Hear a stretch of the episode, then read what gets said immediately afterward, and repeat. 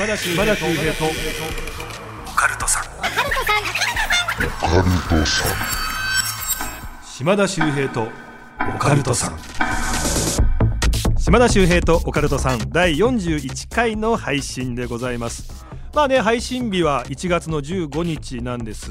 新年3本目なんですけども収録自体はねえー新年一発目なんですねというわけで私どんな年末年始を過ごしたかなんていうねお話ちょっと紹介させていただきたいんですけど、まあ、やっぱ例によってですね 年末年始になりますと、まあ、いろんな各番組に呼んでいただいてねこう手相を見るっていう。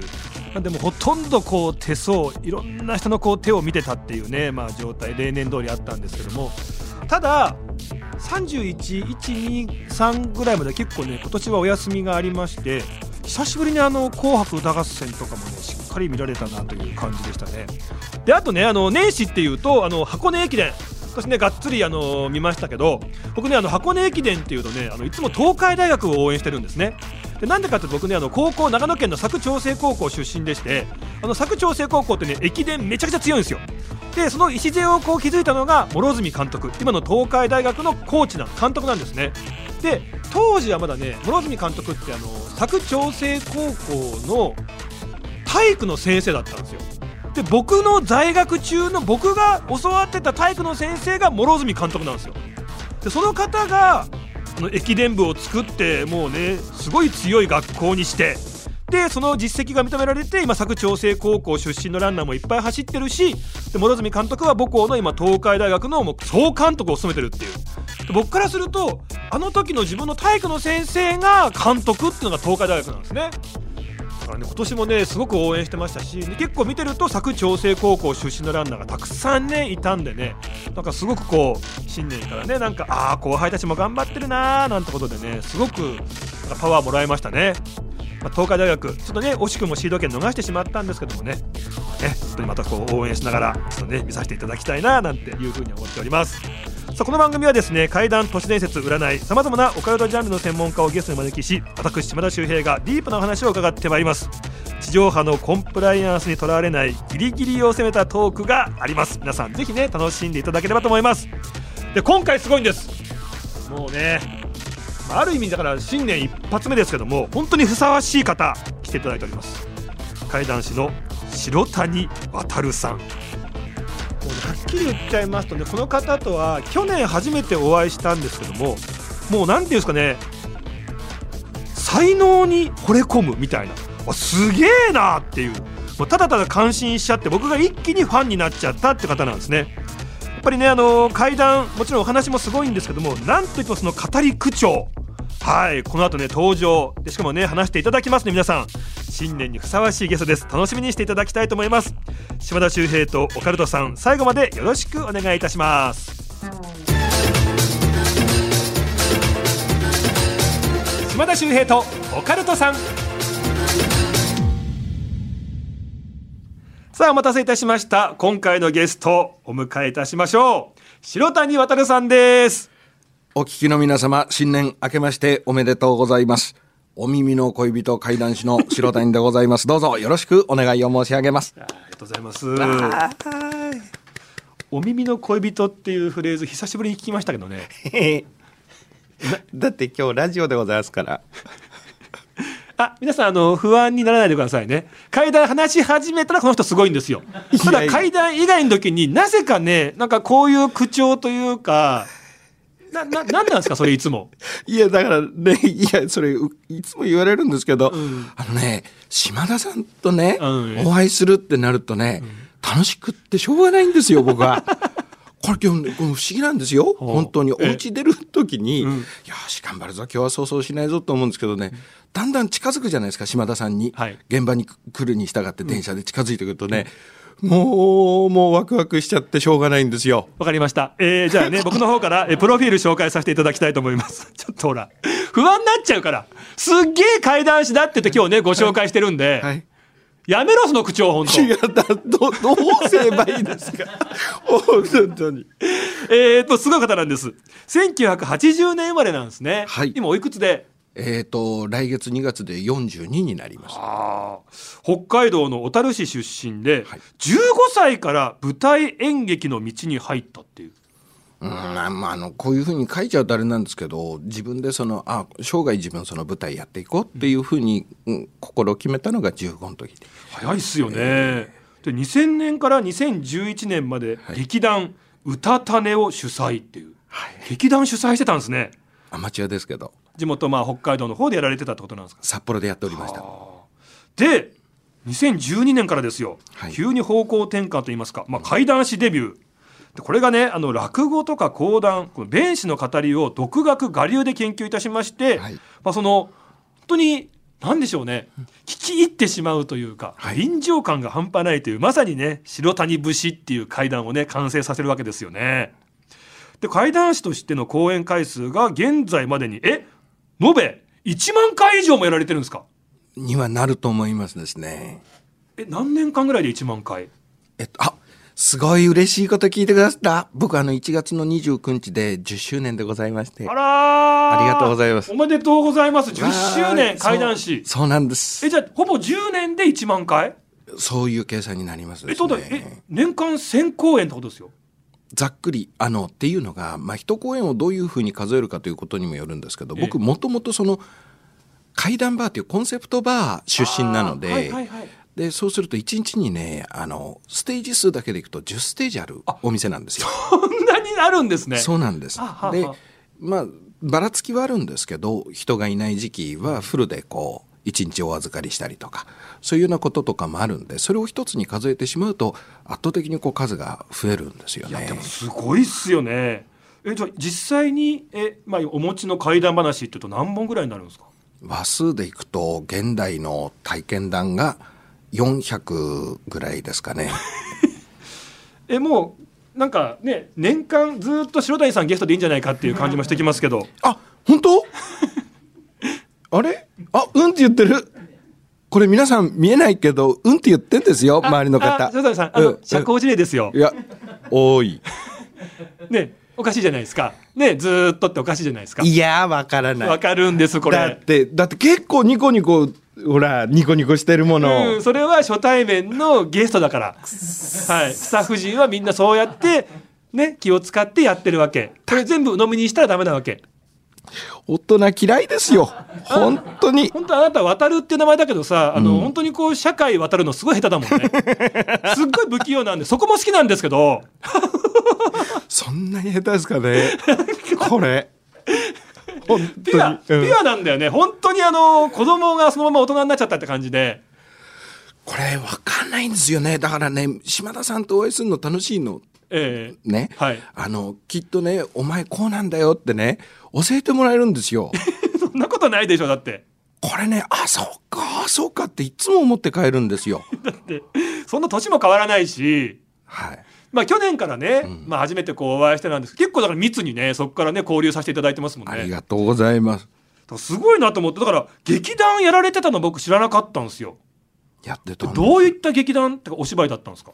ああえっとよく言われたのが野田秀樹さんの、えっとまあ、今野田マップという集団でおそらく活動されてますけどその前の遊民社という劇団がございましてね、でその頃の作品群がとても好きだったんで、はい。そこに当初っていうのは結構影響を受けてたと思います。びっくりした。今いきなり自分ええでどういった劇団お芝居をって時に、野田秀樹さんっていうから自分のことを野田秀樹さんの再来っていうのかなと思ってそれはギリギリで止めた。いやいやいやいやだけどなんかそこから入ってったんですけど後半はよく唐十郎さんだとか唐十郎さん？唐十郎さん、えー、とアンダーグラウンドのお芝居の大家でいらっしゃいますね。であのーなんかそんな風な匂いがするねってお客様からよくご感想いただいたんですけどあのだから階段聞いててね、ええやっぱりすごく臨場感が素晴らしいし、出てくる方たちの息遣いがね、はい本当に僕自分がその場にいるような体験にさせてくれるっていうのが白谷階段だ僕思ってるんですよ。やっぱりこういう下地があったわけなんですね。でそこから階段師になるきっかけですよ。何があったんですか？あのー僕その2011年で劇団の活動を休止した時に、はい。あの15からずっとお芝居続けてたんで世の中のこと全く分からなくて、でもう疲れちゃって二度とその表舞台に上がるまいと思って1年間まるっきり休んだんですよね。もう表に出ることをやめたんですね。そう思いましたですね。ところがその休んでる期間中に札幌のすすきのに、まあ、怪談バーというコンセプトバーができたでそこで怪談話を語る人間を探してるっていうのをその古いお芝居の仲間というか先輩というかで聞きつけてで僕当時天下の無職だったんで はい「お前怪談話すれば自分で体験あるし行ったらお小遣いもらえるよ」って言われて「小遣いくれんの?」と。じゃあ行くっつって、どの道そこで不採用になってもええ。もともと無職ですから失うものもないしひょこひょこひょこって行ったんです。そしたらよっぽど人がいなかったんでしょうねあの行って履歴書出したら「あはあ」っつってその履歴書を受け取ってポンって横に置かれてアンケートポンと渡されて「ここ書いてください」って言うから全部書いてこれから面接だなと思ったら書き終わりました。いつから来ますって言われてそれで会談師になっちゃえー、ちょっとお話聞かせても一切なかったんですね。うないんです。ないんだ。ないんですよ。はあでもやっぱり今お話あったように、霊感があったりとか体験談があったわけですね、霊感については自分で自覚はどうなんだろうと思うんですけど体験はやっぱりちょこちょこありましたですね。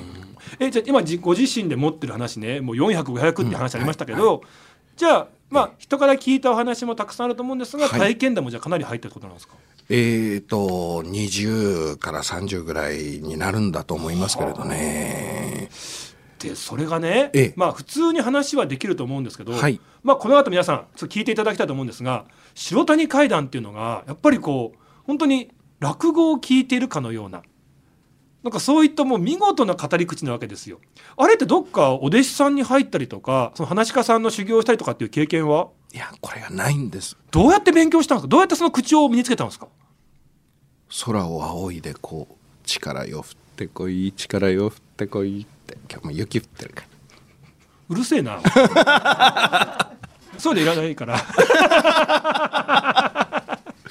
あのもともとはあの右も左も分かんないんで普通に黒い洋服で語ってたんですけどスーツが着て。スーツを着て、はい。で半年ぐらいやってた時にその飲み屋さんだったもんですからね。でなんとも閉まらなかったんですよ、自分の中で。ですぐ飽き性だからだダメだやめちゃおうと思って。いた時にあるう会談やってらっしゃる先輩というかその方に「シロちゃんねあのもしこれからも会談続けていくんだったらいっぺんは一流祭定水師匠の会談を勉強してごらんよというふうにアドバイスいただいて、うん。でお恥ずかしながらその当時し存じ上げなかったんですよ。はいはい。もう2 3 0年ぐらい前の深夜番組にお出になられてた。でそこでね確か江島屋騒動だったと思いますね。うーん。8分ぐらいでねまとめて語ってらした。のそうしたらこれがああ面白いと思いましてね。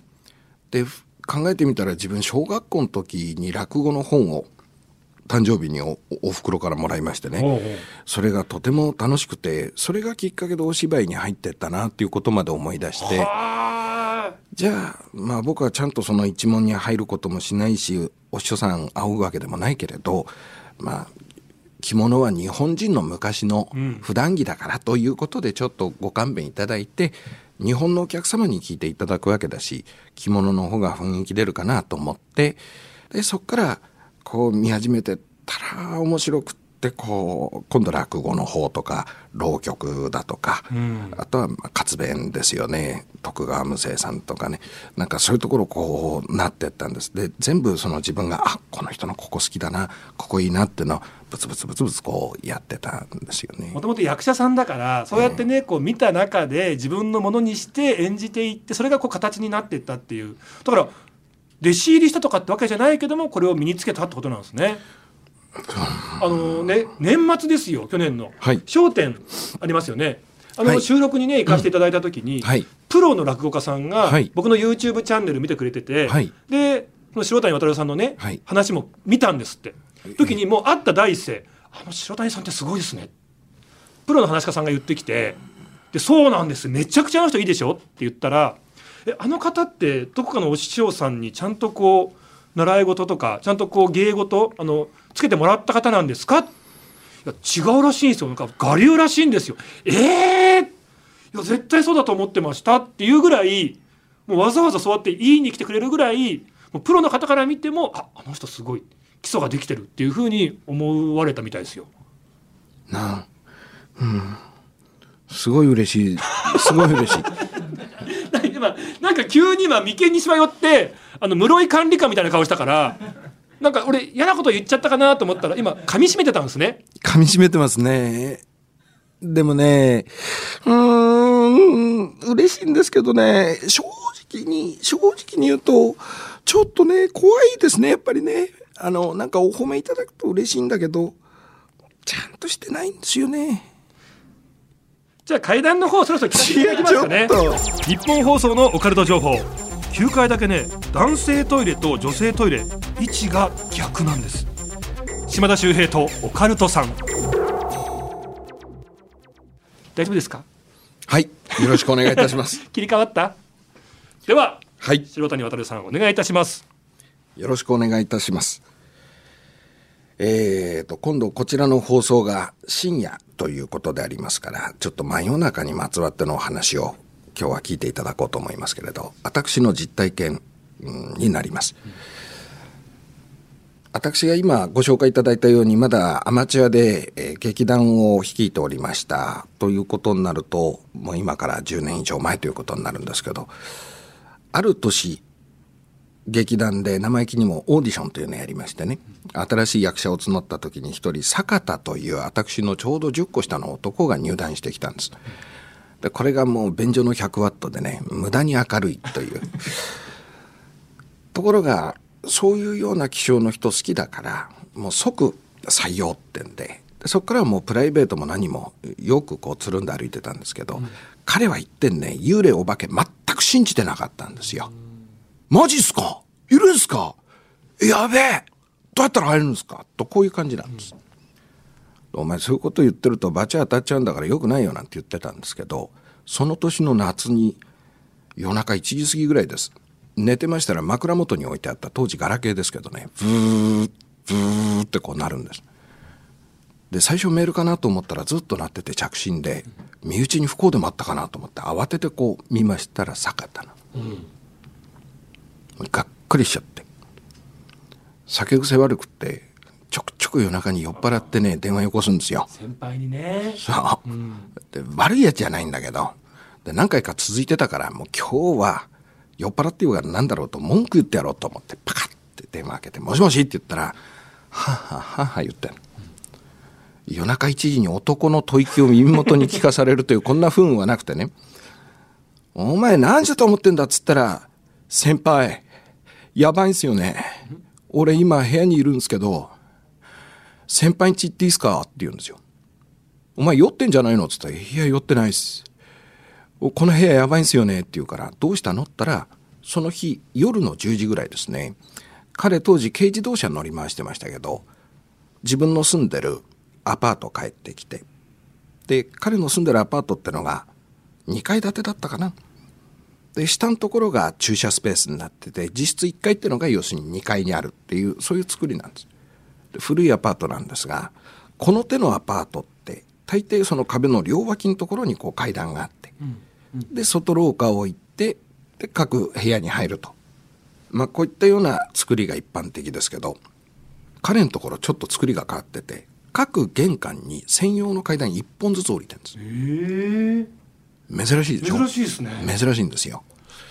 でまあそこ帰ってきて、まあ、車を先にその駐車場に入れて出てきてさあシャッターを下ろしましょうって手を挙げた時に視界の左端にちらっとなんか見えたって住宅街の中ですから薄暗いんですよね。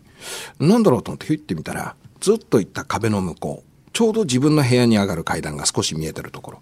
その階段の中ほどに誰か立ってるって言うんですよおやと思ったら向こうの方も気づいてこう上半身を折り曲げて覗き込むようにしたからあうちにお客さんだと思いました。誰かなってよくわかんないけどまあ待たせちゃ悪いからガラガラガラガラっとシャッターを下ろしてトットットットってかけてった。で階段下まで行ってひょいって顔上げたらあれ？いないんですよ。でこの階段鉄でできてる階段ですから上り下りするとカンカンカンカン音立ちますよね、そういう音も聞こえなかったしじゃあ見間違いかなと思った時に夏の盛りなんですけどざわっと寒気があったって妙だなと思いながらそのまんま登っていっていざお部屋に入りましょうと。登りきったところでポケットに入ってる鍵取り出そうと思った時目の前の玄関扉の向こう側からカッタンって音が聞こえたんですつまり自分の部屋の中から何か物の閉じる音がした。ふって息詰めた。あれ昼のうちに留守にしてたしボロのアパートだから空き巣かなんか入っちゃったのかな。あじゃあさっき見たやつはと思いつつもうこの辺から変なんだけど大家さんに電話するでも警察呼ぶでもなく彼静かに鍵突っ込んでチャボカチャンガチャンいいって開けたんです。で細く開けて中の様子まず見た。いないな。じゃあ奥行っちゃったかなと思って。カチャン。トントントントン。明かりつけずに入ってってカチャッ。茶の間に人の気配はない。もういいややっつけろ。バチッと明かりをつける。ドンドンドンと言って奥の寝室ガチャッと覗く。トイレ風呂全部見る。どこにもいない。それどころか窓にはちゃんと掛け金が内側からかかってんです。でも確かに中で音が聞こえたんだ。この時あの階段に立ってた人影のことがちらっとよぎった瞬間あこれそうだと。白谷が言っていた幽霊お化けってこれだと思ったら急に自分の部屋が気味悪くなっちゃったんです、でどうしようどうしようって。明かりはついてるけどあちこち暗いですわね。でそこ気になってこうやってやってるうちにいやよくま考えてみりゃもう明るくなったし人はいないし音も聞こえないしじゃあどっか行っちゃったんだ。いつまで気にしてても仕方がないからもう今日は気分変えて寝ちゃおうって熱いシャワーをザッと浴びて、弟子にもらいもんの普段飲みつけないビール一缶カシュッと開けてキューッと飲み干した。体がパーッと熱くなってきたところでよし眠られるってんで隣の寝室移って明かりを落としてベッドに潜り込んだ。もう気にしない気にしないと思ったのがよくなかったんです気にしないと思うと気になるじゃないですか。考えちゃうんですよ。中途のアルコールだからどんどんどんどんいや困ったな寝つかれないなって寝返り打ってて今何時だろうって時計見たら深夜の0時です。次の日朝早いんですよ彼。はあなんだろうなこんな日に限って勘弁してくれってぐっと寝返り打った時にピンポン、夜10時に訪ねてくる人の心当たりのない男です。深夜12時に誰が来るなんということがない。ドキッとしてはみ起こしちゃった。自分の目線の先が寝室のドアその一直線上にリビングのドアその向こうが玄関です。今一直線上玄関の向こうに誰かがいて呼び鈴を押している。どうしよう。いや隣かもしれない。ピンポーンってなるんです。やっぱりうちだと思った時にプルルプルル携帯電話が鳴った。ドキッとしたけどそばにある手に取って普段の習慣と恐ろしいもんパカッと開いてそのまま通話ボタン押しちゃった。押しちゃってからあれ？これなんか関係あるんじゃないか？どうしようと思いながら耳に持っていく。恐る恐るもしもしって言ったらごめん起こしちゃったん？ちょっと。甘い女性の声ですいやもしもし起きてましたけどごめんね起こして。開けて。え？いや当時付き合ってた彼女だったんですね。あーびっくりした。まさにその心境がその時の坂田です。うん。驚いたけどでもほっとしましてねなんだよお前かよ来るなら一回電話くれればよかったのに分かった分かった今行くわさっきまで怖かったのどこ吹くだもうもう暗い中起きてってガチャッととっとっとガチャッ。で玄関まで行ってカチャンギッて開けたらいないんですで電話ちゃんとつながってんです。もしもしと電波悪いのか返事はない。ただつながってるなって分かる。でも開けてっつって今呼びをしてたんだしなと思って下見るんですけどいないんですよ。もしもしおーいどうした？おーい電波悪いのかな？今さ俺玄関開けたよ。見えてる？いないいやとりあえずさ玄関開けたから入ってくればって言い切るか言い切らないかのうちに。カンカカカカカカカカカ目の前の階段ものすごい足音が響いたんですでそれが下からずっと上がってきたところが姿がないんですガンガンガンガンガンガンってきて自分のところをスッとすり抜けたなわーっと驚いてかまちに尻餅ついた時耳に押し当てているその電話の向こうからさっきとは全く違う女の声で一言「ありがとう」って言われたんですでブツッと電話切れちゃった電話確認した非通知なんですよ。彼女じゃなかった。でしばらく呆然とそこ座ってますがいつまでもその玄関が開けっぱなしになってるのは気味が悪いしと思っていや閉めなきゃむくっと起き上がる。扉が向こう側に開いてますから半身乗り出してノブに手かけた目線がふと階段に落ちた時階段の一番下のところです。1段目と2段目の間。その15センチほどの隙間です。アパートの壁側から女の顔がぬっとつけてるで下から自分のこと見てたんです。何気なく目線なんか落ちないですよ。下から見られてたから気になって見たんでしょうおそらく。気になって見た時に目がパチッと合っちゃった。わっって言ってバタン。先輩俺んち何かいますって言うんです。まあところがこの時は本人はもういいだけ話しきったらすっきりした。大丈夫っす。なんて言って左遷したっつって電話終わったんですけどね。実は後日改めて彼の呼び出しを受けて行ってみるわけです私は。そうしましたら実はここで終わっていなかったという、まあ、その先につきましてはちょっと長くなってしまいそうですから、えー、またいつかどこかの機会で。玄関というお話でございます。ねあのそうこれ CD にして発売しないですか？いや俺ちょっと今日イヤホンで聞いちゃってたんですよ。あのーねこれラジオの時ってディレクターさんからの指示をねもらったりするから、はい。イヤホンって。でそうすると今結果僕らが今話してる声、はい。もちろん白谷さんの声もうん。イヤホンから入ってくるんですよ、はい。めちゃくちゃ怖かったんですけど今ずっと。本当ですか？もうねそうなんです。白谷さんって、はいこの語り口調、うん単純に例えば学校の廊下をただただ10メーター歩くっていうだけの描写でもすげえ怖いんですよ。わ今日も今何回今椅子から転げ落ちそうになったか。あわあ嬉しいい何なんだよその感じ。やだからなんで怒られるかわかんないんですよ階段の時と階段じゃない時の感じ。いやいや落差。落差って言われてもだってすいません いやーすごいすごくないですか？ね？これが皆さん白谷渡るなんですよ。なんか今ダブルピースして可愛い顔してるわ気持ちが悪い。気持ち悪くない。気持ちいい。気持ちいいもよくわかんない。です意味変わっちゃうから。あそっか。あれねでもやっぱり今聞いてすごいのかと思ったのが、はい。電話鳴るわけですよね。ピンポンの後にね、はいはい。で開けてうん。それが彼女だった。っはいていう、まあ、ことを向こう側は言った、うん。でこっちが安心してドアを開けた、はい。開けさせたわけですよね、はい。でも実は違かったわけじゃないですか、はい。なんかやっぱいろんな話聞いてると、そういう霊とか化け物の類って、うん。こちらを一番まあ安心させるというか、油断させるような姿格好声になることってなんかあるみたいですねやっぱね。あるみたいです。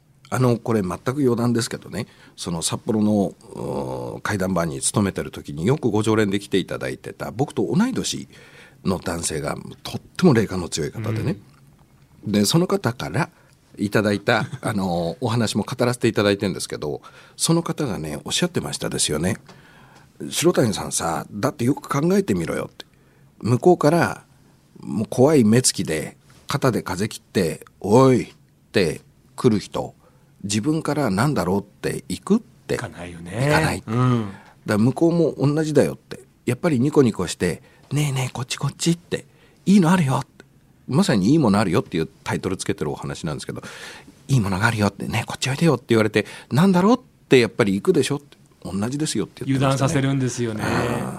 だから例えば熱で寝込んでたなんて時にね、はい。うん。部屋の外からうんお母さんの声で「はい開けて開けて」なんて言って「えなんで?」っていうねで実はそれがお母さんじゃなかったみたいなね、だからやっぱりこっちを油断させるっていうのがあるみたいですねみ。たいですね怖いっすよね。いやーやっぱりすげえわ白谷さん。本当なんかドア玉ぐらいのすげえ明るい人の表現が便所の100ワットっていうね。言わないですか？言わないよね。あれ？なるほどなと思いましたけど。さあ皆さんねこの白谷渉さんすごいです、えーここからね、えー次回次次回と3回にわたってご出演いただきます。でこのお話ねもっと聞きたい方白谷さん YouTube チャンネルもう大人気でやられていましてチャンネル名がありがとうございます、えー白谷の世界白谷階段とちょっと長めでございますがチャンネルやらせていただいております。全部ね自分で撮影してで自分で編集して、で時にはですねこれ僕お勧めしたいのがいつもの階段もすごいいいんですけども時々生配信されるんですよね。あはい。でこの人本当人間っぽいからその生配信ですよ。皆さんいつもありがとうとかね3万人突破ありがとうっていう時に酒飲んでタバコ吸ってるんですよね。なかなかのストロングスタイルで自分をさらけ出してやるね。あの人間臭い生配信なかなかないんでねあれも見ていただきたいと思います。ありがとうございます。すごいよねあれ。俺ほんと度肝抜かれたんだから俺いや嬉しいな。ありがとう。ちょっとタバコ一本。いいすいやーあー酔っ払ってきちゃった。反省はしてんですけど。あれも魅力ですから。皆さんそちらもねぜひチェックしていただきたいと思います、ありがとうございます。さあ島田秀平とオカルトさんそろそろお別れのお時間です。塩谷渉さん今回もありがとうございました。ありがとうございます。次回もお付き合いいただきます。よろしくお願いします。よろしくお願いいたします